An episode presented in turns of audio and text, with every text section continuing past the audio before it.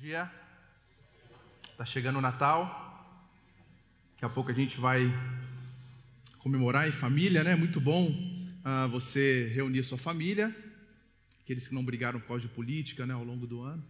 Mas você vai reunir sua família, vai banquetear, vai trocar presentes, vai ter um tempo muito gostoso. Uh, vai comer do dia 24 ao dia 2, né? A mesma coisa, você vai vai misturando, né? Aí chega o dia 2, era, era tudo que tinha desde o 24 até o dia. É uma maravilha. Uh, mas eu gosto desse clima de Natal. Eu tenho boas memórias, eu tenho boas lembranças, uh, de forma geral, assim, da casa da minha avó, né? Normal, vão para casa da avó, os primos quebra a casa inteira, né? Brinca, ganha presente, tudo é muito bom. Mas eu tenho boas lembranças e por falar na minha avó, eu tenho lembranças dos presentes que minha avó me dava, que era só cueca. Eu não sei porquê, tem aquela história da meia, né? Meia no Natal, né? O povo sempre fala da meia, no meu caso era cueca. Mas teve um presente que eu ganhei que não foi da minha avó, que foi um presente muito ruim, eu odiei aquele presente. Não sei se você se lembra do presente que você menos gostou, mas eu lembro do meu. Meu pai trabalhava numa firma, e aí, a festa de fim de ano, todos os filhos de funcionários ganhavam presentes. E aí eu estava lá, eu ia ganhar presente. Eu via a galera ganhando presente e tal, não sei o quê. Aí eu falei assim, nossa, tomara que eu ganhe, sei lá, uma bola, um robô, um carrinho, alguma coisa legal. E aí todo mundo abrindo presente, abrindo presente, e quando chegou o meu, eu todo feliz, eu abri, e era isso aqui, ó. Cilada. Não fa... Gente, não se faz isso com uma criança. É como você pegar uma caixa de iPhone hoje, entregar para a criança, quando ela abrir, tem um gift card da leitura, sabe? Do Starbucks. Eu ganhei uma cilada, e na época tinha uma música que o pessoal cantava, um pagode, não era amor, era cilada. Aí ficavam cantando, não é brinquedo, é cilada, cilada. Meus irmãos, meus tios ficavam me zoando lá. Foi horrível. Talvez você se lembre do seu presente ruim, sua meia, cueca, sua cilada, não sei. Mas eu lembro também do presente bom que eu ganhei. Naquele Natal, na casa da minha avó, todo mundo reunido, os presentes em volta da árvore ali, todo mundo na expectativa. E aí começou a vovó a entregar os presentes, né? Entrega de um, entrega de outro, entrega daqui, de lá e tal. A hora que eu abri o meu, era uma cilada. Não, tô brincando. A hora que eu abri o meu, era isso aqui, ó. Um carro de polícia que saiu um helicóptero dentro dele. Eu nunca tinha visto um desse na rua. Então foi um negócio muito legal para mim, né? Eu falei, nossa, que louco, só eu tenho esse carro que saiu um helicóptero né? Ah, eu não vi ainda hoje, mas era um protótipo dos drones, né, gente? Então, ah, saía aquele helicóptero e os policiais. Ah, muito bom, gostei demais. Ah, mas apesar né, de todo essa, esse clima de troca de presentes, de ceiar, de estar junto em família, esse não é o verdadeiro motivo do Natal. A gente sabe disso. Mas muitas vezes essas histórias, experiências e tudo que a gente passa nesse final de ano, e especificamente no dia do Natal, ah, faz com que o significado real do Natal seja desprezado. A gente leu agora há pouco, vamos ler de novo o texto de Isaías 9, 6, que diz: Porque um menino nos nasceu, um filho se nos deu, o governo está sobre seus ombros, e o seu nome será maravilhoso, conselheiro, Deus forte, Pai da eternidade, príncipe da paz. O relato de Lucas sobre o nascimento de Jesus, no capítulo 2, ele diz assim: Havia naquela região pastores que viviam nos campos e guardavam os seus rebanhos durante as vigílias da noite.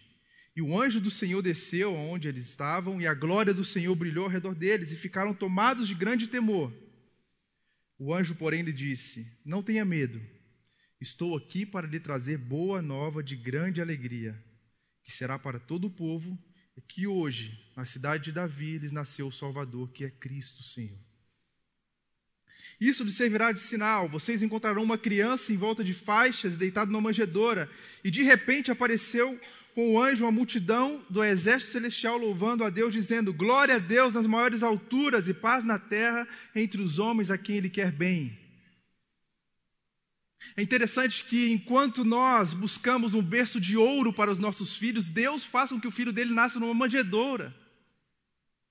Enquanto eu e você muitas vezes gastamos nosso tempo, nossos esforços, nossos talentos para construir a riqueza neste mundo, o Filho de Deus não tinha de repousar a cabeça.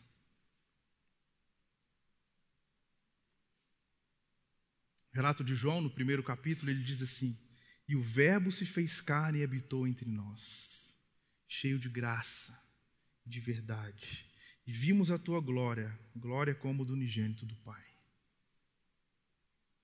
Alguém já disse que todo menino quer ser homem, todo homem quer ser rei, todo rei quer ser Deus, mas só Deus quer ser menino. O verdadeiro motivo do Natal é Cristo. O verdadeiro significado do Natal é Cristo.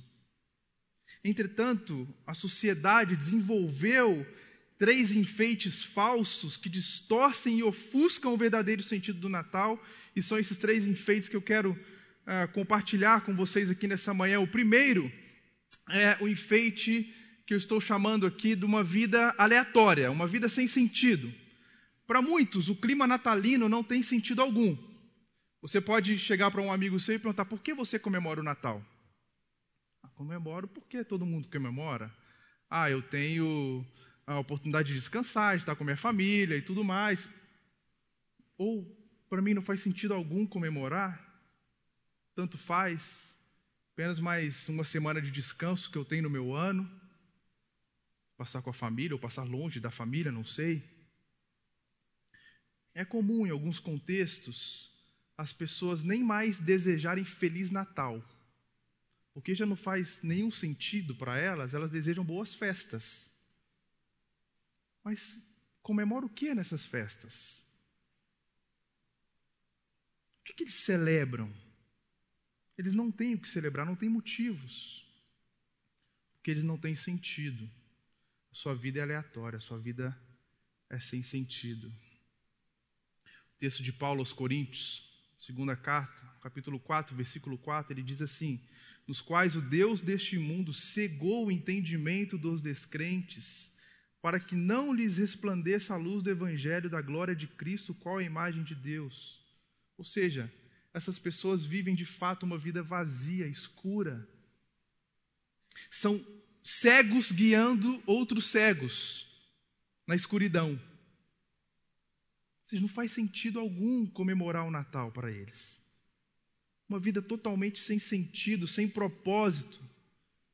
Então essas pessoas, elas começam a gastar muita energia e gastar muito tempo, já que não tem propósito, correndo aquilo que a palavra diz de correr atrás do vento, de correr atrás do nada, em busca de alimentar suas próprias vaidades já que eu não tenho sentido, já que eu não tenho propósito, eu vou conseguir tudo que eu puder para me satisfazer nessa vida. Isso é correr atrás do vento. Isso é alimentar a vaidade. Com esse pensamento, as pessoas nunca entenderão o verdadeiro sentido do Natal. Eclesiastes 2,11 diz: Considerei todas as obras que as minhas mãos fizeram e também o trabalho que eu, com fadigas, havia feito, e eis que tudo era vaidade correr atrás do vento, e nenhum proveito havia debaixo do sol. O salmista vai dizer no Salmo 39, 6: De fato, o ser humano não passa como uma sombra. Em vão se inquieta, amontou, tesouros e não sabe com quem ficará com eles. Esse é o resumo de quem não tem sentido. Esse é o resumo de quem não tem propósito de vida. Corre atrás do vento, amontou os seus tesouros, mas não tem sentido algum, não tem propósito nenhum. Para estes também, assim como para muitos de nós aqui que um dia entregamos nossa vida a Cristo, há esperança. Há esperança. Há para eles a esperança de comemorar o Natal encharcado do seu verdadeiro sentido. Há esperança de se comemorar o verdadeiro Natal, o único Natal que se existe. Paulo diz aos Efésios: Mas Deus, sendo rico em misericórdia, por causa do seu grande amor que nos amou. Veja, é por causa disso a rica misericórdia de Deus, por causa do grande amor dele que nos amou, nós podemos então confessar o nome de Cristo, entregar nossa vida a Ele e descobrir o verdadeiro significado do Natal. Apesar desse enfeite falso que é colocado nos nossos dias, de que sua vida não tem sentido, você é o protagonista da sua história, não tem propósito nenhum para você, apesar desse enfeite falso que compõe essa árvore que a sociedade constrói e que monta, apesar disso, Deus, pelo seu grande amor, envia o seu único filho, Cristo. E esse Cristo é o único que pode dar sentido a vidas vazias, a vidas sem propósitos, pessoas que estão na escuridão, pessoas que estão caminhando em caminhos errados. Jesus disse: Eu sou a luz do mundo. Aqueles cegos, aqueles que estão ah, no escuro, aqueles que foram tiveram os olhos tapados pelo Deus deste mundo, Satanás, agora eles podem ter a oportunidade de ver a luz do mundo, Cristo. Mas Jesus também diz: Eu sou o caminho. Ele é a luz, ele é o caminho. Se por um lado nós temos pessoas que vivem na escuridão, cegos guiando cegos. Por outro lado, nós temos a possibilidade de sermos guiados por aquele que é a luz e aquele que é o próprio caminho.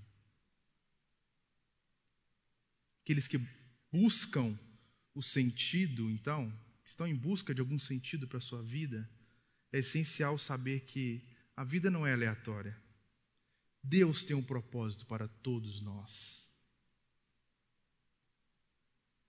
A vida não é construída pelos seus próprios passos. É o Senhor quem nos guia. Jeremias 10, 23, o profeta diz: Eu sei, Senhor, que não está nas mãos do homem o seu futuro. Não compete ao homem dirigir os seus passos. É Natal. Jesus nasceu. E por isso, graças ao Deus de amor, ao enviar o seu filho Cristo, nós podemos resgatar o sentido que foi perdido nós podemos entender o propósito da vida que Deus quer para nós. Mas também há um segundo enfeite falso, que eu estou chamando de verdade relativa. Eu comecei a pensar quais são os principais ah, motivos, as principais mentiras ah, do Natal nos nossos dias. Tirando o Papai Noel. Porque o Papai Noel ele já perdeu para o urso quem foi em algum shopping sabe disso. O Papai Noel está escondido e tem ursos gigantes espalhados pelo shopping. Ele já perdeu. Não sei se não está tendo mais senhores de barba que queira, enfim, passar 35 horas sentados numa cadeira com a fila de 300 crianças. Enfim, não sei. Mas o, o urso é o. Esse aí vamos excluir, o Papai Noel. Esse aí já é a mentira que a gente já sabe. Mas eu coloquei aqui três Cs das mentiras do Natal: consumismo, comilança e caridade. Isso não significa que você não possa presentear alguém, que você não possa ceiar com alguém e que você também não possa é, exercer a caridade com alguém. Mas é que o Natal não é isso. E eu pela graça de Deus, cresci num lar cristão, mas por vezes eu me vi comemorando isso, celebrando isso, e não o verdadeiro sentido do Natal. E o Natal não é isso. Não é consumismo, não é comilança, não é caridade. Mas a gente vive nessa era que é chamado pós-verdade, né? Então, o que você comemora como Natal, o que eu comemoro, pode não ser um Natal para o outro. Então, assim como as pessoas falam, o que é verdade para você pode não ser verdade para mim, o que é Natal para você pode não ser Natal para mim. Mas a verdade é que essa onda de verdade relativa, ela acaba dentro de uma condição de uma mentira completa. E o pai da mentira A origem da mentira é no diabo, em Satanás. Veja, ele foi assassino desde o princípio e jamais se firmou na verdade, porque nele não há verdade. Quando ele profere mentira, fala do que lhe é próprio, porque é mentiroso e pai da mentira. Então o mundo constrói as suas mentiras e consome as suas mentiras. Engole goela abaixo aquilo que eles mesmos constroem. que é verdade para mim pode não ser verdade para você. O porquê disso, o apóstolo Paulo explica lá em Romanos 1, 25. Eles trocaram a verdade de Deus pela mentira, fruto de uma escolha. Se trocou. Não quero a verdade de Deus, eu quero viver conforme a mentira. E o que é verdade? para essas pessoas, então? Um grande expoente ah, da filosofia ah, dos últimos séculos é o Nietzsche. E o Nietzsche diz, o Nietzsche vai definir para nós aqui o que é, mentira, o que é verdade. Veja, que então é a verdade? Um exército móvel de metáforas, metonímias e antropomorfismo, numa palavra, uma soma de relações humanas que foram intensificadas, transpostas e adornadas poéticas e retoricamente, e que depois de um longo uso, presta atenção, depois de um longo uso, parecem fixas, canônicas e obrigatórias às pessoas. Então a verdade para o mundo é aquilo que você cria, que você fala, repete, repete, repete, repete, até que isso vire então uma verdade. Pode ser uma mentira, você mente, acredita que acredita na sua própria mentira e repete isso, isso então vira uma verdade. Essa é a verdade desse século. Essa é a sabedoria deste mundo. Mas, apesar desse enfeite falso que é colocado e que compõe, então, a árvore de Natal que essa sociedade constrói, por causa do amor eterno de Deus, Cristo é a única verdade capaz de orientar a nossa vida. Há esperança para aqueles que ainda compõem a sua comemoração de Natal, a sua vida com esse enfeite falso.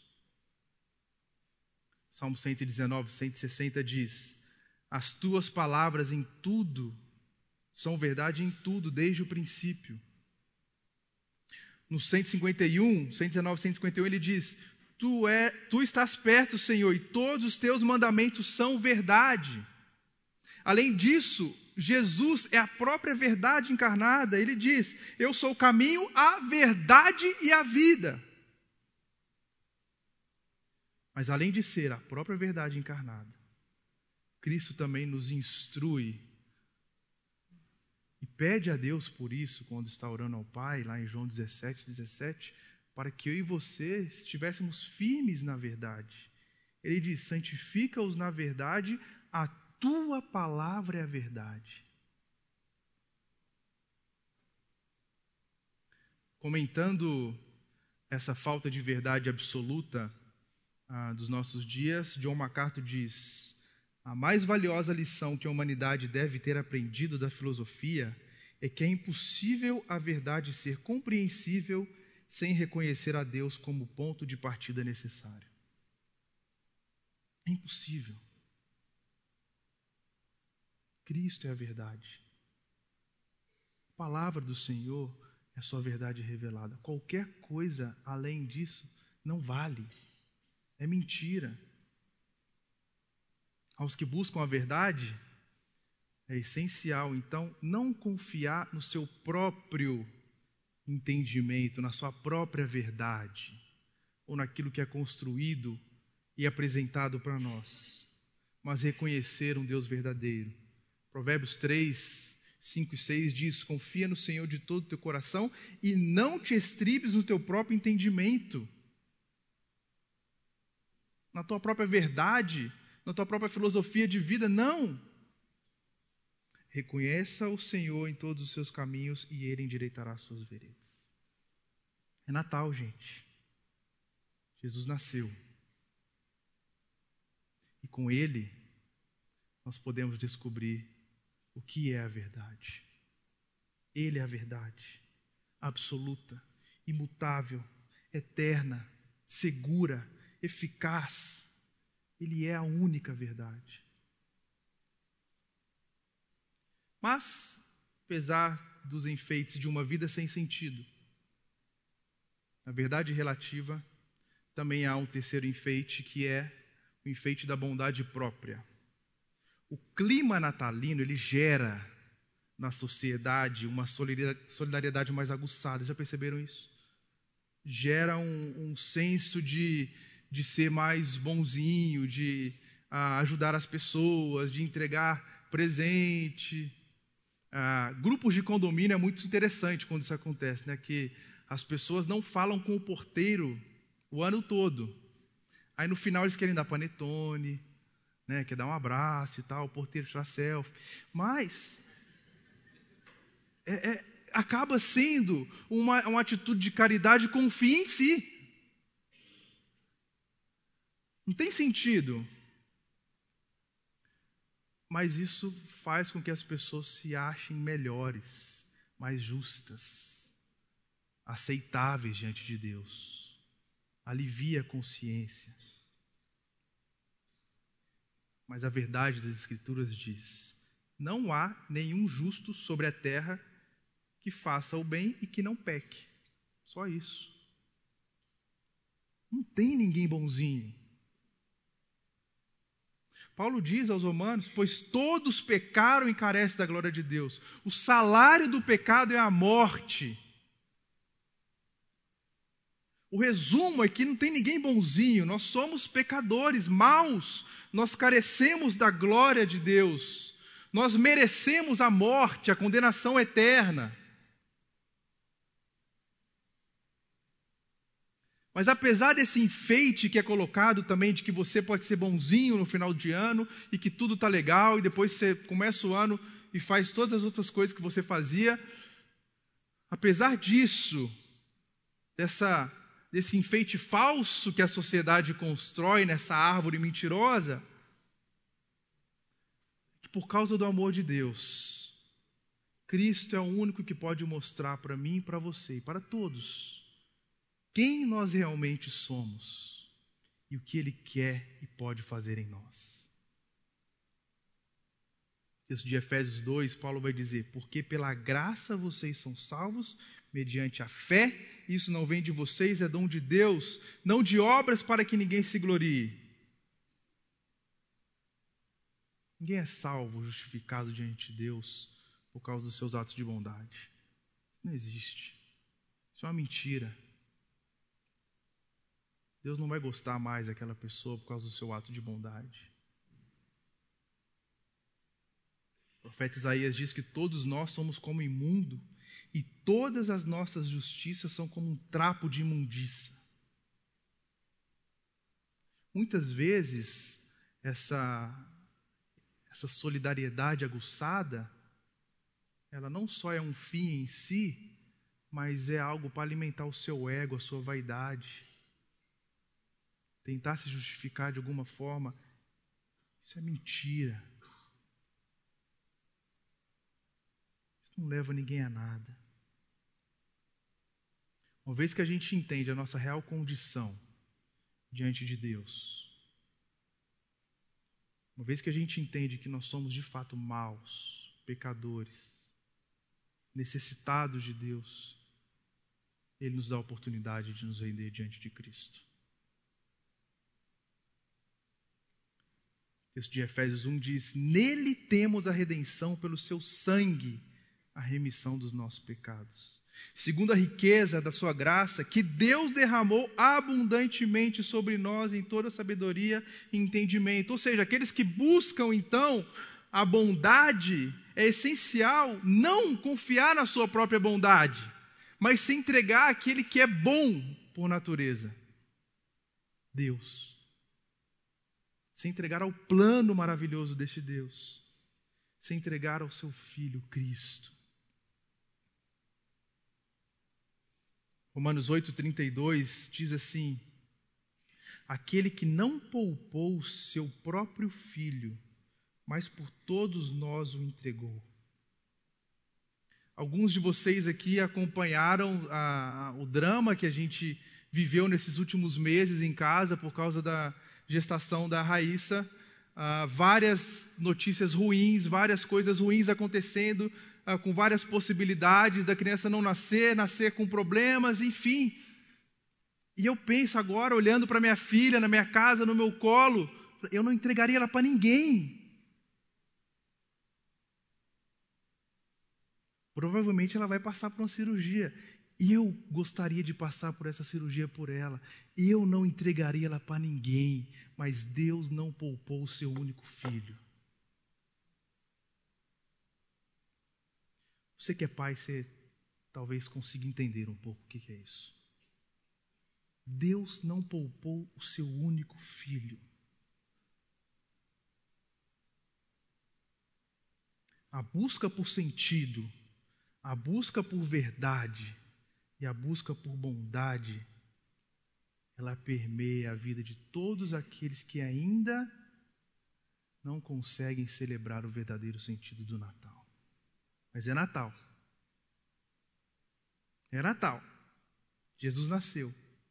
E com Ele, por causa do grande amor de Deus, nós podemos celebrar e desfrutar da bondade, do ato de bondade daquele que é amor e demonstrou o maior ato de amor de todos os tempos. Concluindo,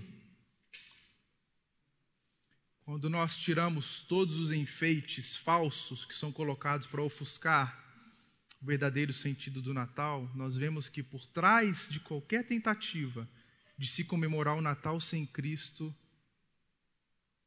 como um protagonista, como o real sentido da festa, qualquer tentativa de comemorar isso sem Ele é frustrante.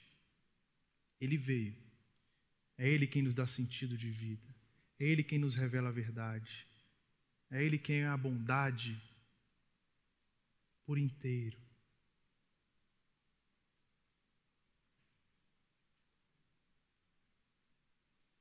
texto de João 3,16 diz assim: Porque Deus amou o mundo de tal maneira que deu seu Filho unigênito, para que todo aquele que nele crê não pereça, mas tenha a vida eterna.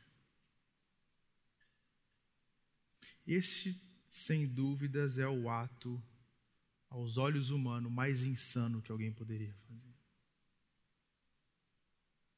Ninguém aqui nesse salão teria coragem de fazer isso. Deus fez. Ele entregou o seu único filho.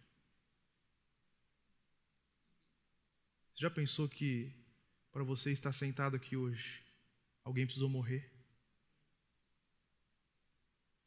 Já pensou que para que nós, no dia 24 para o dia 25, ao reunirmos com a nossa família, celebrarmos o Natal, nos alegrarmos, trocar os presentes, comer e tudo mais.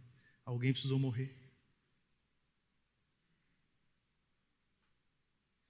Cristo morreu por nós. Deus deu o seu único filho para todo aquele que nele crê tem a vida eterna. Isso é Natal, gente. É Cristo. Jesus nasceu. C.S. Lewis diz que o Filho de Deus se tornou homem para que os homens se tornassem filhos de Deus. É isso. Ele veio. Ele se encarnou. Vimos a tua glória. Vimos as tuas obras. Vimos o teu sacrifício. O Natal é Cristo. Cristo é o Natal. Tire os enfeites. Sejam esses três ou qualquer outro que você tenha colocado no seu Natal, que não é Cristo. Tire isso. Deixe que Ele reine. Deixe que o Senhor seja o verdadeiro motivo da sua celebração.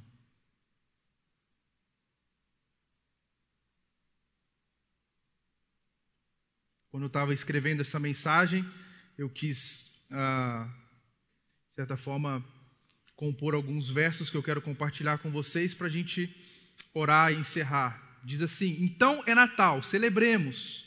Nasceu o Salvador. Que o banquete seja em nome dele, que os presentes sejam para ele. Nossa vida é dele. O Natal é ele. Por isso dizemos alegremente: Glória a Deus nas maiores alturas e paz na terra entre os homens, a quem ele quer bem.